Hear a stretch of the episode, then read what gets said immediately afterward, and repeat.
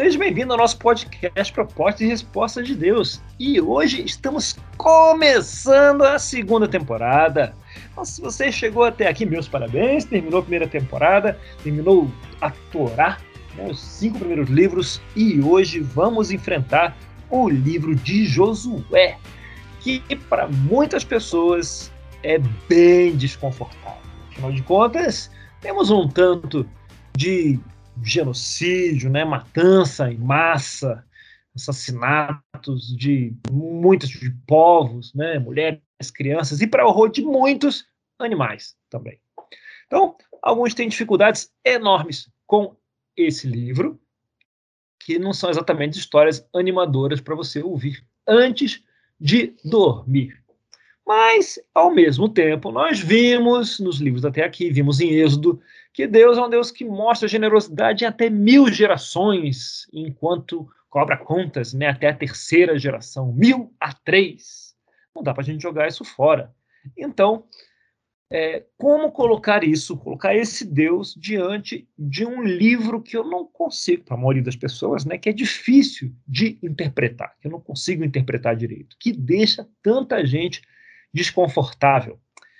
E ah, precisamos admitir, né? Tem muita gente sincera aí, muita gente boa que acha o que tem aqui injustificável. Se você pega um, os ateus então acham o fim do mundo, né? Como que pode? Essa é a prova de que é, ou a Bíblia está errada ou Deus não é bom. Um Deus bom isso, seu livro inspirado ao mesmo tempo né, o livro de Josué, não podem coexistir na, na mesma lógica, né, incoerente. Bem, mais um motivo, então, para não pular. Embora o Marte, né, da onde a gente uh, pega o conteúdo, né, boa parte, é, lá do Bema original, ele diz que é o livro mais difícil para ele das escrituras. Para mim, confesso que não é, não é. Eu vou explicar por que mais na frente. De qualquer forma, um bom motivo para nós não pularmos e enfrentarmos né, uh, esse livro, embora vamos trazer algumas provocações e talvez você não fique completamente em paz com as soluções que vamos discutir aqui, a não ser que você já esteja em paz. Né? Nesse caso, você vai continuar em paz. De qualquer forma, como sempre, é bom pensar e é bom provocar, e esse é o objetivo do nosso papo e do nosso podcast. Vamos lá. Você sabia, querida, que de uma perspectiva acadêmica, né, dos estudiosos, principalmente da linha minimalista, eles argumentam, eles defendem que a conquista de Canaã, que está no livro de Josué, nunca aconteceu. É mesmo? Nunca aconteceu. O quê? Nunca aconteceu? É. O argumento é de que não há qualquer evidência arqueológica dessa conquista. E não há mesmo. Não há nenhum resquício, não há nada. Ah, não há nada. Embora, é, um, não sei se você já viu, eu já vi, o History Channel tenha um episódio tá, bem interessante sobre a conquista de Jericó, que ele baseia completamente na Bíblia, né, e algumas opiniões sobre a cultura da época, porque não pode basear na arqueologia, afinal de contas não há. Embora o History Channel também não seja a melhor fonte de rigor acadêmico também. De qualquer forma, é divertido assistir o episódio. Então, aquele pessoal que fica cavando lá na terra de Canaã, lá em torno de Israel, nunca encontrou nada uh, desse período. Né? Nem nos registros católicos, né, históricos, que são muito é, abrangentes, você encontra registros arqueológicos desse período. Então, você tem essa linha minimalista que diz que nunca aconteceu. E, ao mesmo tempo, existe um gênero literário que descreve, que conta conquistas militares, né? como, como os povos antigos contavam as conquistas militares. Eles eram registrados o que se chamam de estelas, ou steles, né? dependendo aí do, uh, da língua que você usa, que são pedras, né? grandes pedras, monumentos de pedra, com descrições, né? com ilustrações ou com palavras que descrevem essas essas batalhas, essas conquistas. Você quer imaginar isso? Não precisa imaginar, você pode procurar Stella ou Stelle, é, colocar no seu Google Imagens aí e vai aparecer um, bem, um monte de imagem de mulheres chamadas Estelas, mas é, além disso, se você andar um pouquinho para baixo, você vai ver essas pedras com inscrições nessas pedras aí, é, que são essas, esses monumentos, não são registrados esses momentos, essas conquistas históricas. É uma pedra com uma história registrada. Né? Também é considerado um gênero que conta como tal rei estrangeiro fez a conquista, como ele conquistou tal povo, como ele realizou tal feito histórico. E quem é que registra, quem é que constrói, que esculpe esse monumento, quem que conta essa história? É quem perde? Não, Não né? Quem ganha, né? Quem ganha, quem vence que tem o direito de contar a história. Tem uma estela do rei Senaqueribe contando a vitória lá dos assírios sobre Israel no tempo do rei Ezequias. E ele conta como manteve o rei Ezequias preso como um pássaro numa gaiola. E, e esse Estela conta aí né, das, das conquistas dele, mas no fim das contas ele não conquistou Jerusalém, precisou voltar com o rabo entre as pernas, né? Se é, livro de Reis, se o registro estiver correto, né? Porque uma grande praga dizimou o exército dele. Mas ele fez lá o style dele, contando a, a história, né? Do ponto de vista do conquistador. Afinal de contas, no sentido, Ezequias ficou mesmo sob cerco, né? E preso. Ah, no fim, ele teve que voltar para casa sem completar a conquista. Mas o style está lá, bonitão.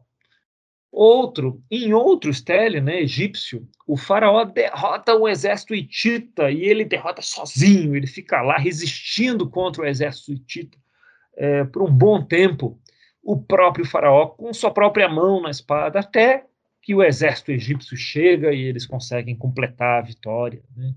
Então, é um gênero literário que dá uma, uma, uma enriquecida né, na narrativa, na descrição gênero de conquista escrito por vencedores.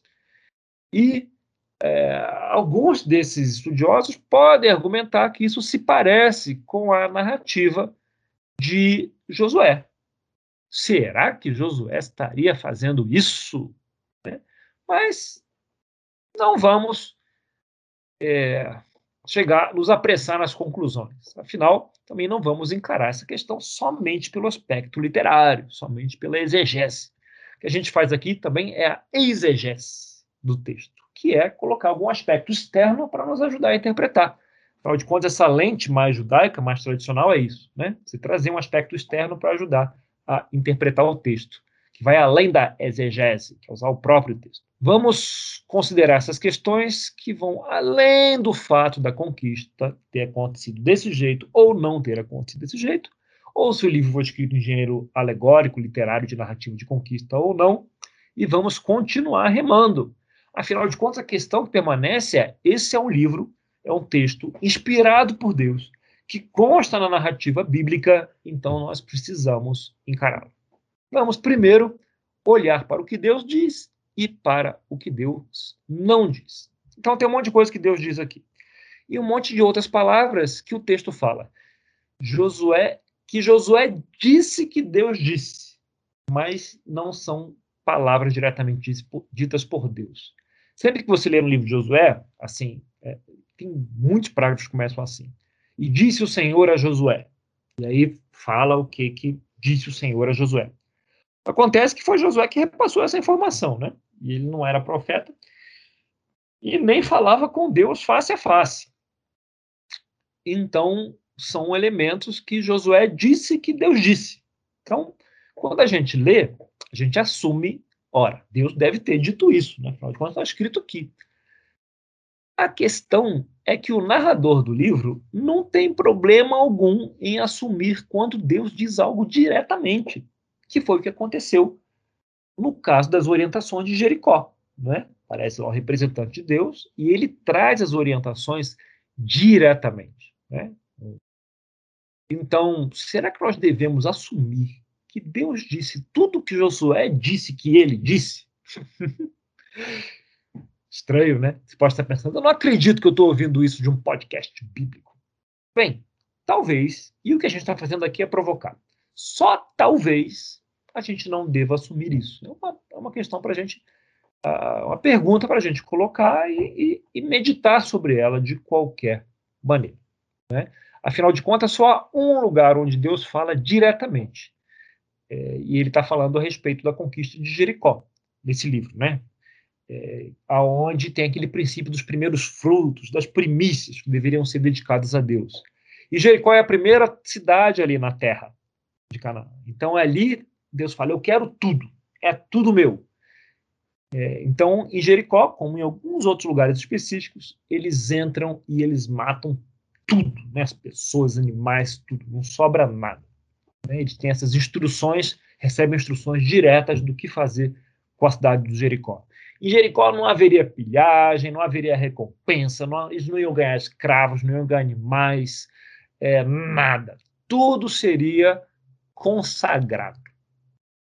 Sim, consagrado?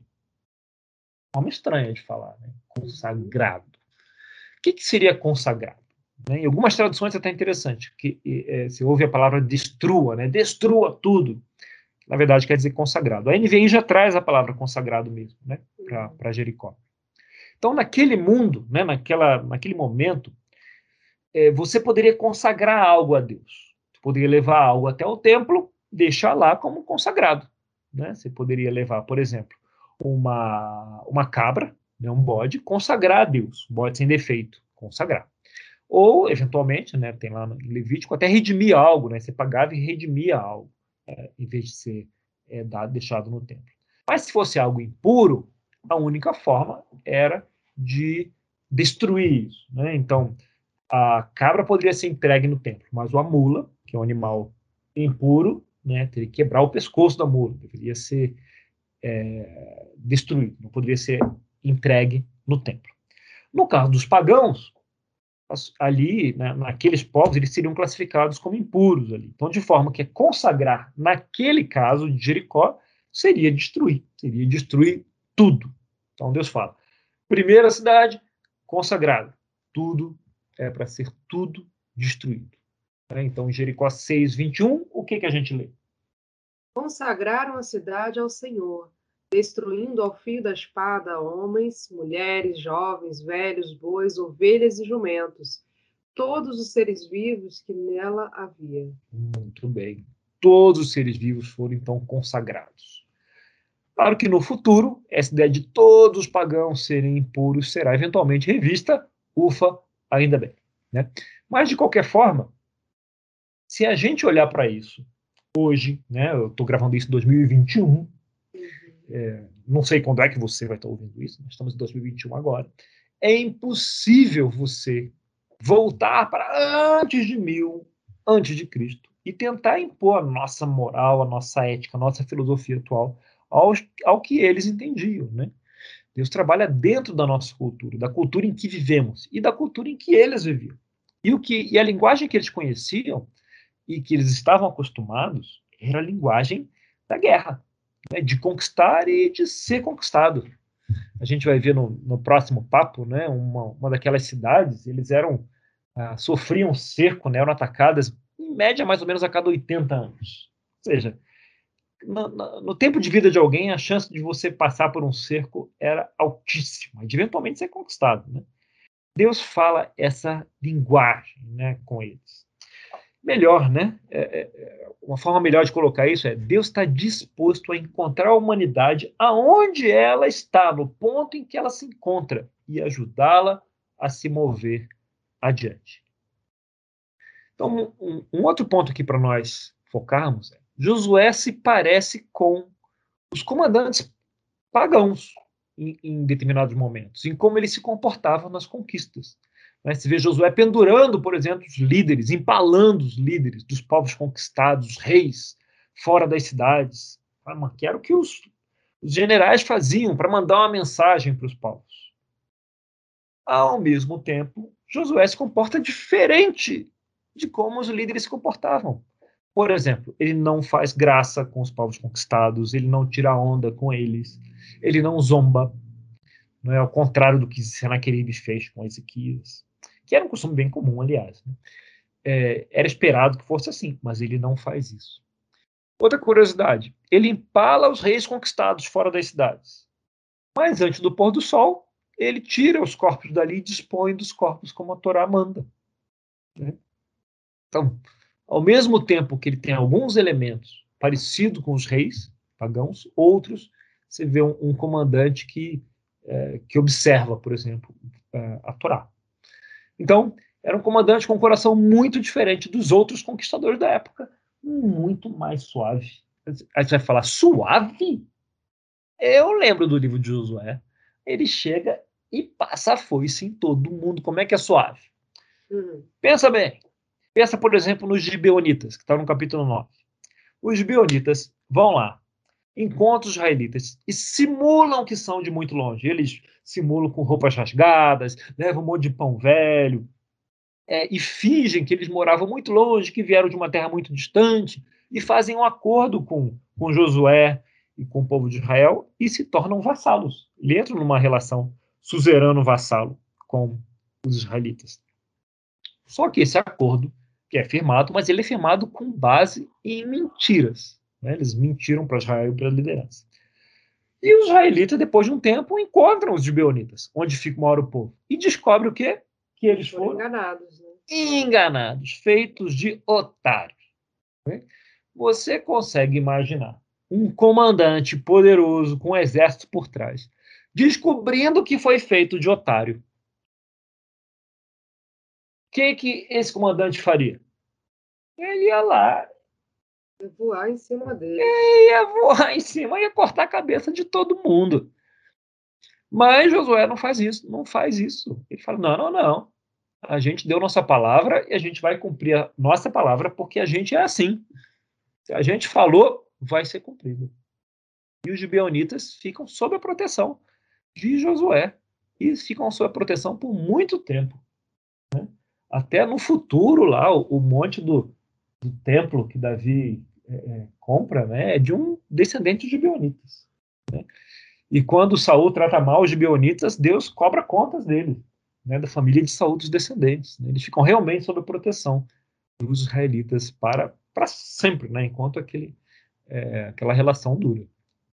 Então, é um conquistador que age de forma bem diferente dos outros à sua volta. Né? No meio dessas conquistas, é, é curioso que você tem foco você tem um foco desproporcional em histórias de redenção. Né? Então, por exemplo, é, aqui em Gênesis, em Josué 11, 16 ao 20, você pode ler, querida. Assim Josué conquistou toda aquela terra, a Serra Central, todo o Negueb, toda a região do, de Gósen, Safelá, Arabá e os montes de Israel e suas planícies, desde o monte Alac, que se ergue na direção de Seir, até Baal-Gade, no vale do Líbano, no sopé do monte Hermon. Ele capturou todos os seus reis e os matou. Josué guerreou contra todos esses reis por muito tempo. Com exceção dos heveus que viviam em Gibeon, nenhuma cidade fez a paz com os israelitas, que a todas conquistou em combate. Pois foi o próprio Senhor que lhes endureceu o coração para guerrearem contra Israel, para que ele os destruísse totalmente, exterminando-os sem misericórdia, como o Senhor tinha ordenado a Moisés. Muito obrigado. Então, uma teoria aqui diz que é, houve, havia um quiasma aqui em Josué 11, e o centro desse parágrafo, que é horrível, parágrafo horrível, né? Um monte de gente que. Mas o centro está lá em, em, no verso 19, né, que diz assim: com exceção dos heveus que viviam em Gibeão, nenhuma cidade fez a paz com os israelitas, que a todas conquistou em combate. Quer dizer, se essa teoria estiver correta, a provocação é: será que os outros povos não estavam dispostos a fazer tratados de paz? Só os gibeonitas? Algo a se pensar também. E tem uma outra história, mais famosa ainda, né, de redenção, que é a história de quem?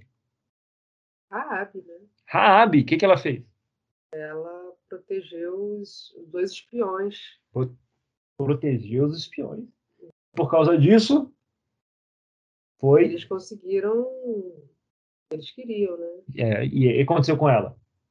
Ela foi considerada heroína. Foi. Ela e a família dela foi salva, né? E ela é. fez parte do povo de Israel. Exato. E está lá, na ascendência é, de Davi. Exato. E, obviamente, de Jesus. Não é? Outra história de redenção daqui. Então, para pensar um pouco mais, vamos falar aqui de um pouco da cultura dos cananeus e dos amorreus. Para começar, você tinha os cultos da fertilidade, né? os cultos a Astarote, deusa da fertilidade sexual, muito comuns. É, então, naqueles, naqueles eventos, né, e alguns eventos eram públicos, outros ali aconteciam no templo, atividades contínuas, as mulheres eventualmente submetiam à necessidade de participar desses cultos, imagina sociedades patriarcais, é, onde elas precisavam estar à disposição para cerimônias de fertilidade. Você pode imaginar o que, que eram essas cerimônias de fertilidade. Você fala, não, mas é, isso era voluntário. Hum. Imagina para uma mulher que fosse sem, tivesse órfão, não é? Uh, no, no, templo, né, onde recebiam alimento e cuidados, se elas não iam submeter a todo o abuso sexual ali envolvido. Né? Tem outras, é, outras histórias são contadas, uma mulher com o marido que está grávida, mas se eles quisessem que o bebê nascesse com saúde, o marido teria que passar uma semana tendo intercurso sexual no templo, por exemplo, né? fazia parte do, é, da forma do, do da, de garantir a saúde da criança. Então, o que a gente hoje entende como abuso sexual era culturalmente aceito, incentivado, na verdade. Né? Mas isso é só um tempero. Para mim, o pior era da cultura ali dos amorreus, dos fenícios, né? Você tinha uh, estátuas, né, dos deuses que eram como fornalhas, né? Baal, Moloch. Então era preciso ali na adoração a esses deuses, você trazia os primeiros filhos. E esses primeiros filhos eram levados para essas estátuas, né? E essas estátuas tinham lá, elas estavam com os braços para frente, né, como para receber um bebê né, com os braços estendidos, e na, na barriga né, dessa estátua você tinha uma fornalha, né, uma fornalha acesa. Então, os bebês eram, saíam os panos dos bebês, né, eles eram pousados nas mãos em brasa das estátuas, e para os sacerdotes era como quando ouviam os gritos dos bebês, imagina, né, assando ali nos braços, era como o sorriso de Baal, enquanto o bebê escorregava ali dos braços para as chamas né, que ficavam na barriga da estátua. É, isso era uma cerimônia comum, né, dos primeiros filhos. Você era devoto ali, você entregava seus primeiros filhos para serem sacrificados, assados, né, dessa forma. E isso não é historinha, né? Foram achados cemitérios em Canaã com dezenas de milhares de ossadas de crianças. Gerações, gerações e gerações e gerações de crianças sendo consumidas aí, né? Sendo queimadas vivas é, nas chamas. E é, é, super fácil você ter acesso à ilustração disso. Coloca Moloch é, no Google Imagens. Eu que não quero ver essas ilustrações. E aí você vai ver a estátua, né? várias ilustrações de estátua. Baal é mais difícil, porque Baal, como o nome foi até hoje, tem muitos outros significados, é mais difícil de achar a estátua. Mas Moloch você acha, e é a mesma coisa. É a estátua com a mão esticada e com a, uma churrasqueira na barriga. Né? Então, é, e aí, curioso, você tem lá em Gênesis 15, olha só, o que, que diz lá em Gênesis 15, querida? Lá na época de Abraão. Você, porém, irá em paz a seus antepassados e será sepultado em boa velhice. Na quarta geração, seus descendentes voltarão para cá, porque a maldade dos amorreus ainda não atingiu a medida completa. Quer dizer, não era hora ainda de mexer com os amorreus, porque a maldade deles não havia atingido a medida completa. Isso foi há 450, 500 anos antes da conquista. Isso significa que Deus aguentou mais de quatro séculos, bem mais, ouvindo o choro, e não se engane aqui, de cada um desses bebês. Se você tivesse no lugar de Deus, quantos gritos infantis seriam bastante para você? Ia aguentar? Mil, dez, cem, 10 mil. E Deus decidiu não destruir os amorreus aqui. Decidiu que seria paciente. Nós vemos algumas situações como essa uh, uh, de injustiça, né? Nós encontramos por aí pensamos: Deus tem que fazer alguma coisa e Ele tem que fazer logo. Que absurdo! Se é um Deus bom, Ele ia fazer alguma coisa. Quanta maldade há no mundo! Um Deus bom não permitiria isso acontecer. E aqui Deus finalmente faz algo. Josué entra lá e Deus fala: Eu quero essa cultura completamente destruída. Eu quero a terra purgada dos amorreus. Limpe tudo, tudo. Mata tudo. Acabe com essa insanidade. E aí a gente olha para a conquista e pensa: como que um Deus bom vai matar um povo desse jeito, vai autorizar essa matança? Que genocídio! Olha que absurdo! Isso não, Deus nunca permitiria um negócio desse. Uh, eu, eu, quando eu vejo esse tipo de coisa, eu só fico. O único consolo aqui é que é bom não estar no lugar de Deus para decidir essas coisas. A gente pensa, não, mas Deus poderia impedir de outras formas. Olha, vamos lembrar que o combinado é deixar cada um decidir como agir, né? O tal do livre-arbítrio. É, Deus não tem controle mental, assim, ele não faz isso. Não segura a mão de ninguém, não interrompe. Se pegar uma arma e decidir matar alguém, você vai fazer isso. Não vai ter controle mental. Então, nesse ponto, Deus finalmente autoriza uma faxina um abuso absurdo, né? Sexual, de um lado, e um assassinato de crianças em série. E ainda bem que é ele é ele, não sou eu. Eu será que eu não faria um tra... Mas eu não consigo imaginar que tipo de trabalho eu faria nessa situação. É, ainda bem que eu não preciso tomar esse tipo de decisão. Mas ele, nesse momento, ele fala: acabou, chega, basta, basta. E vai ser desse jeito. Manda Josué fazer a conquista desse nesse padrão. Então, para pensar, né? Mudando um pouco o tom, senão a parte aqui já vai fugir Sim. daqui. Vamos para Josué 4, é, 1 a 3. Tem um, um aspecto interessante aqui. Memorial das Doze Pedras. Quando toda a nação terminou de atravessar o Jordão, o Senhor disse a Josué: Escolha doze homens dentre o povo um de cada tribo, e mande que apanhem doze pedras do meio do Jordão, do lugar onde os sacerdotes ficaram parados. Leve-nas com vocês para o local onde forem passar a noite. Esses aí são pilares de testemunho. Não é? é são diferentes das estelas, né, que tem coisas escritas. Nesse caso não tem nada escrito, tem nenhuma explicação. É só um símbolo é um símbolo que ninguém que conheça a história vai entender nada, porque são 12 pedras empilhadas, que não foram empilhadas pela natureza, obviamente. Então, quem passar perto dele vai falar: por que, que isso aqui foi empilhado desse jeito? Eles sabem que tem uma história por trás daquilo. E a ideia é exatamente essa. Alguém que sabe qual é a história vai ver o pilar e vai lembrar da história. E alguém que não sabe vai ver o pilar e vai perguntar: que pilar é esse? Não é? E aí Josué explica qual é a ideia. Elas servirão de sinal para vocês. No futuro, quando seus filhos lhes perguntarem o que significam essas pedras, respondam que as águas do Jordão foram interrompidas diante da arca da aliança do Senhor. Quando a arca atravessou o Jordão, as águas foram interrompidas. Essas pedras serão um memorial perpétuo para o povo de Israel. Muito bom. E a provocação aqui para nós é se, se a gente tem, por exemplo, alguns memoriais desses. A gente pode fazer um trabalho melhor de passar nossos marcos de fé para nossos filhos. Eu sei que eu posso fazer um trabalho bem melhor é, de passar isso para os nossos filhos. Então, você tem um objeto, um sino, uma bola velha, alguma coisa que alguém olha e fala: por que, que você tem isso pendurado aí? Porque tem uma história por trás disso, algo que não faz tanto sentido de estar ali, como 12 pedras em pé. É, eu, eu confesso que eu não tenho nada assim, mas eu me senti provocado para ter algo assim e ser um, um memorial é, da minha fé. Ensino de Josué. E temos o último ponto para a gente terminar com uma nota positiva, né?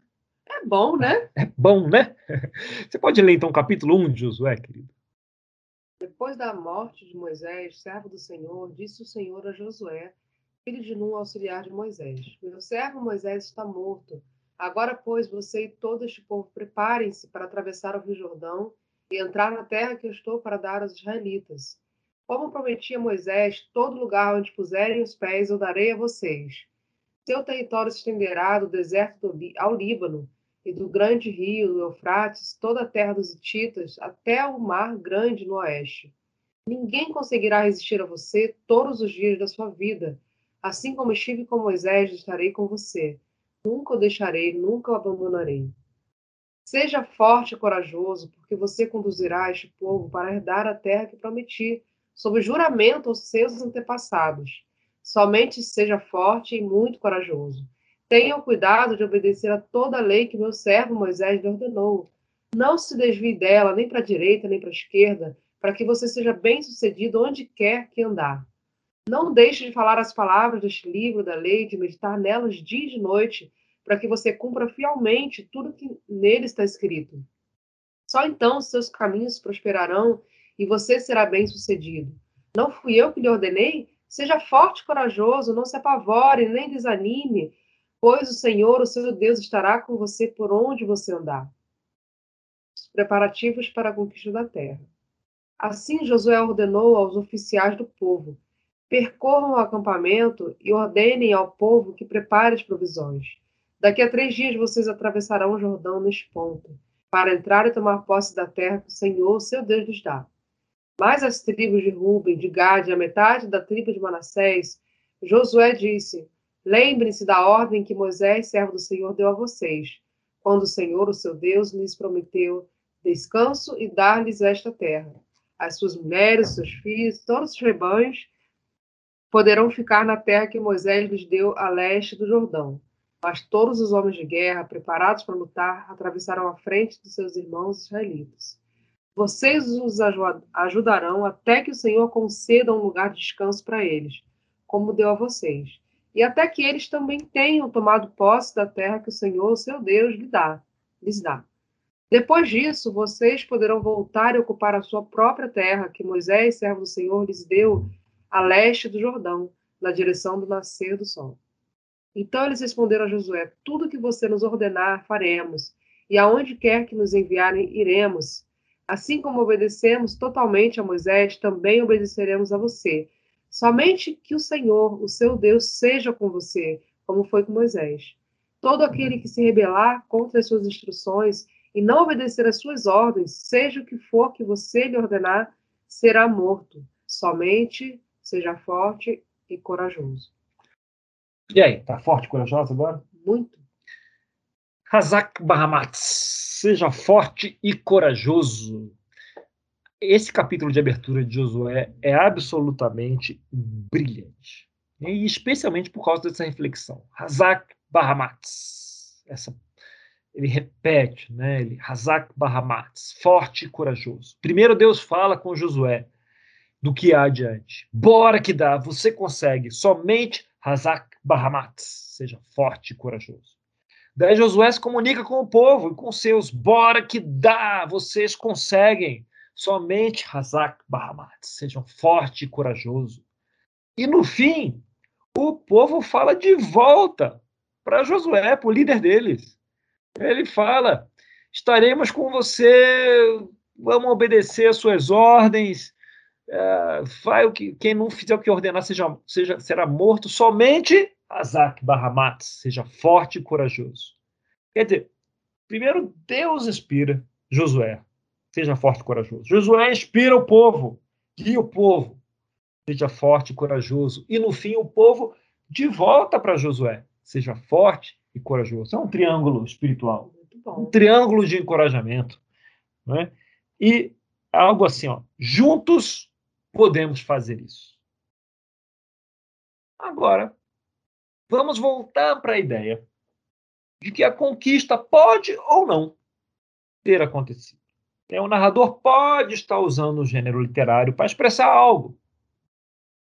No caso disso ser verdade, uma das coisas que o narrador, inspirado por Deus, pode estar comunicando é que coisas incríveis, inacreditáveis são possíveis somente se formos todos juntos, somente se ficarmos juntos, encorajando uns aos outros a Hazak Bahamas.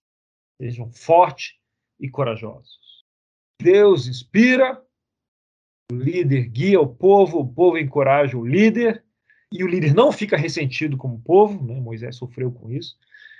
E, e, quando o primeiro impulso de cada um né, é pensar bem, é falar ao outro, seja forte e corajoso, e o povo falando, estamos contigo, Hazak Bahamats, aí sim os milagres são possíveis. E podem estar refletidos nessa narrativa não é, de conquista. Quando todo apoio uns aos outros, Hazak Bahamats podemos superar qualquer obstáculo com essa atitude. Boa mensagem, né? Então, com Hazak Bahamats, é o nosso próximo papo. Se quiser um pouquinho de discussão, fica um pouco mais. Se não, até lá.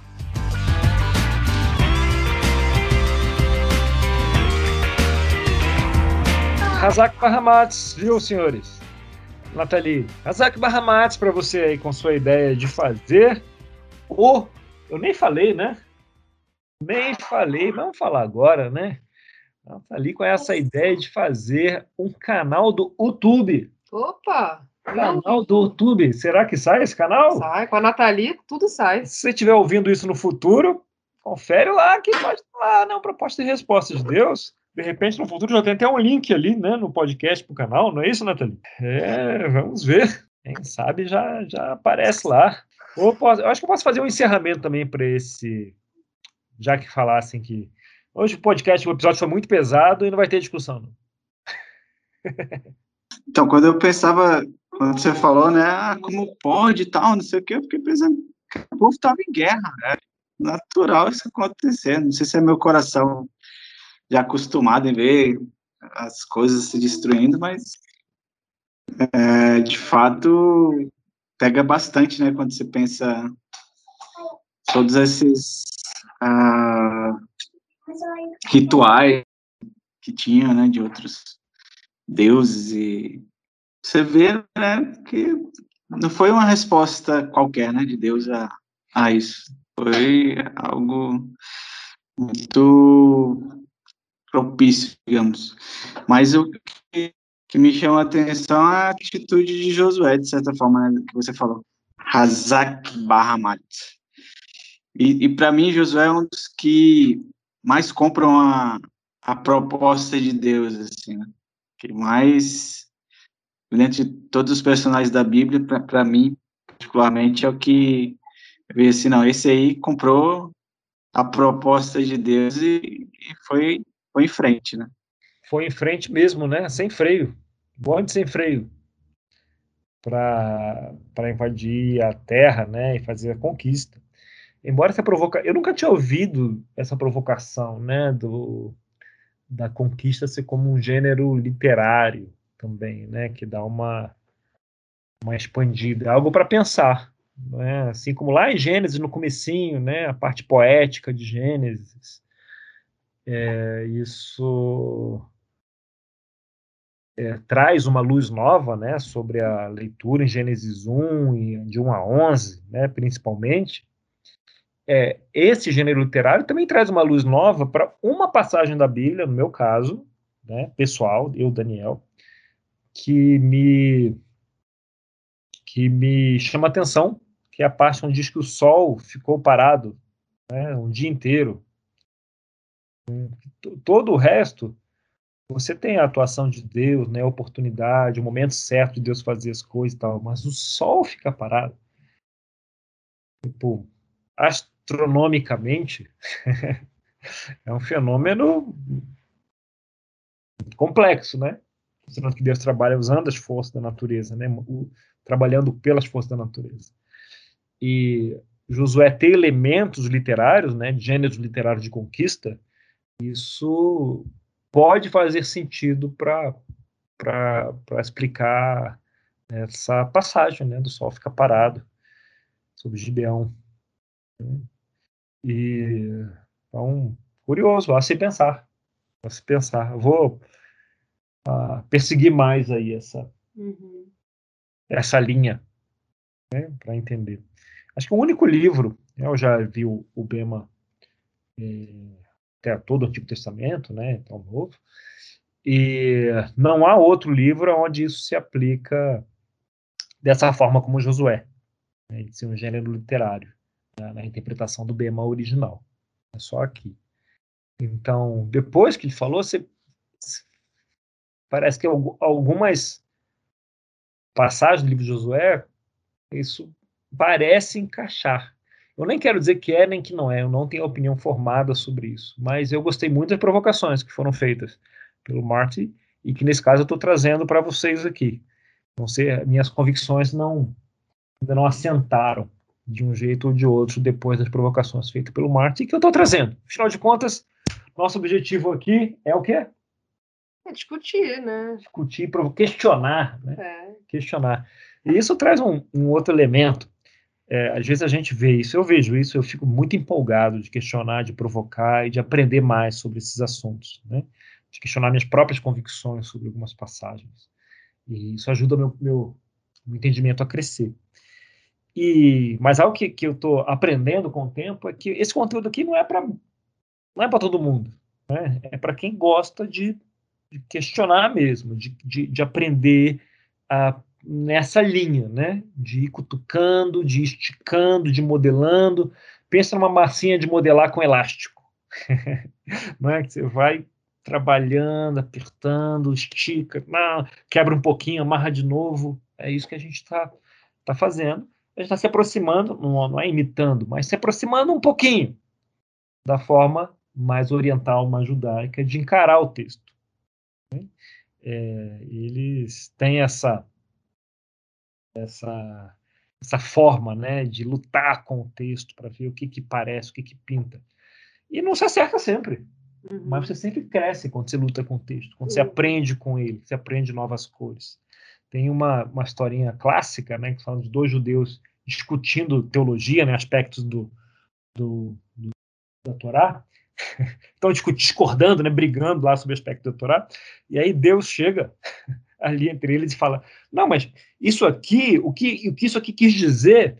Aí na hora que Deus vai falar, eles viram e falam: Opa, peraí, peraí, ninguém te chamou na conversa, não. Deixa a gente continuar discutindo aqui. Porque a graça está em discutir. Essa é a brincadeira. A graça está em discutir. Não quero exatamente saber qual é a verdade absoluta. Quero discutir e aprender, crescer com isso. E se e extrair aquela, aquele prazer, né, a graça de discutir com o texto, de lutar com o texto, de ver o que, que o texto vai, vai revelar. E o, e o livro de Josué ele nos fornece bastante material para brigar com o texto. é um texto inspirado, mas que traz elementos é, que, num primeiro olhar, não batem com outras partes. Né? A forma agressiva que Deus trabalha, aqui, que Deus trata os povos, mas como ele aceita alguns dos estrangeiros no meio do povo, né, a conquista, os povos que são consagrados inteiros, mas tem a cultura do povo ali que tem essas barbaridades, como é que Deus traz julgamento sobre esses povos. É um dos livros mais provocantes das escrituras. Eu gosto muito desse livro, não fiquei tão incomodado quanto o Marty, né, fica, é, tem um, um coração menos, mais suave que o do David, também não fica. Mas eu, eu, eu, penso um pouco mais com o David, né? Essa é a linguagem daquela, daquela cultura, né? A linguagem de guerra. Esse povo foi escravo né? um tempão no Egito, saiu de lá, tá indo para uma outra terra, depois ficou 40 anos girando no deserto, é, teve que contornar os descendentes de Esaú, porque não, era para brigar com eles, né? Que eram primos, né? Aí entra na terra é, e Deus trai, aproveita para trazer julgamento né, para os povos que cometiam essas barbaridades. E, e é isso. e essa é a linguagem que se falava lá, essa é a cultura. Né? Eu não fico tão desconfortável, mas eu fico, fico um pouco, mas não tanto quanto o Martin. Muito bem, senhores.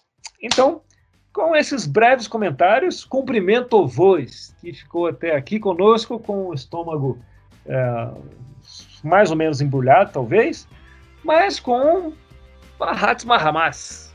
Opa, errei. Hazak Bahamas. Tem um trava-língua, tem que ser forte e corajoso para lembrar o forte e corajoso. Então, se você foi Hazak Bahamas para chegar até aqui, espero vê-lo também forte e corajoso no nosso próximo papo ainda em Josué. Temos elementos muito interessantes sobre a região de Canaã né, e o livro de Josué no nosso próximo papo. Até lá, com mais propostas e respostas de Deus. As propostas de Deus aqui são um pouco incômodas, né? E as respostas é o que a gente luta para encontrar. Um abraço e até lá.